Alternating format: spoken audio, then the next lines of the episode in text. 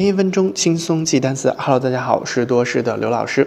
今天要学习的这个单词呢，依然是一个水果。那这个水果就是苹果，相信大家一定吃过。那苹果怎么读？一起来读一下：apple，apple，apple。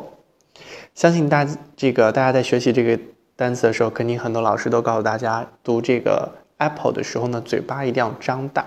对，因为这里有一个这个音节是 a。A a 的这个音就是嘴巴一定要张大。好，我们看一下 apple 这个单词有五个字母 a p p l e。好，首先这个 e 在单词结尾不发音，在之前的单词学习中也说到过。那么 a 在这里的发音是 a，那 p 的发音是 p，还有 l 的发音是 l。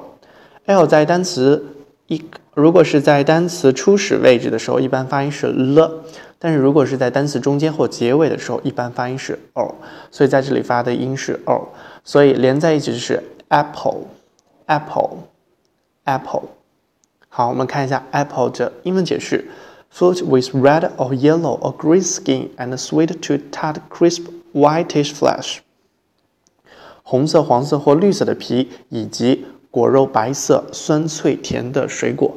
这个就是苹果的英文解释。